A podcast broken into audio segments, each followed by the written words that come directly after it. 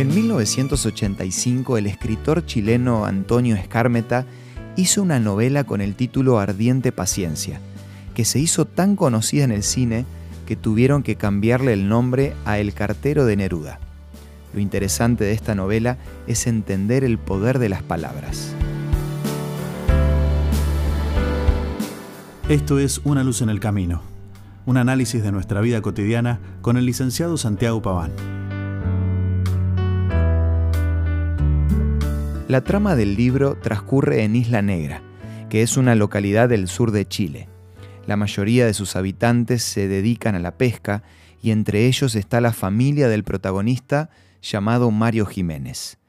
Ya cansado de trabajar con su papá, consigue otro trabajo como cartero con la sorpresa de que tiene que llevarle la correspondencia a una sola persona.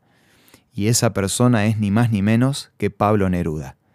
Así que todos los días el nuevo cartero agarra su bicicleta y le lleva al poeta sus cartas y telegramas.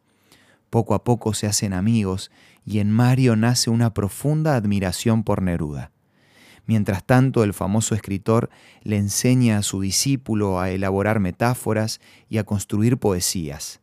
Al poco tiempo, Mario se enamora de una chica llamada Beatriz González y logra conquistarla aprovechando todo lo aprendido, y además robándole varios poemas al propio Pablo Neruda.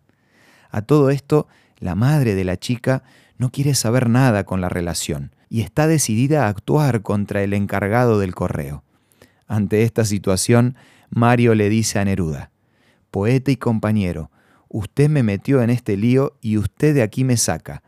Usted me regaló sus libros y me enseñó a usar la lengua para algo más que para pegar estampillas usted tiene la culpa de que yo me haya enamorado. Uno de los puntos más interesantes de esta novela es el poder del lenguaje.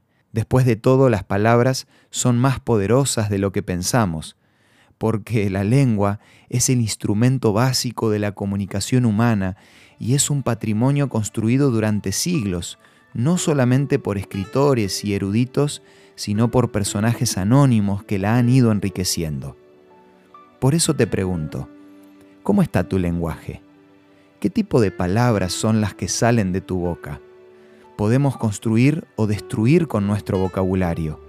El mismo Salomón era consciente de esto cuando en Proverbios 10:20 dijo, la lengua bien usada es como la plata refinada. Somos lo que hablamos.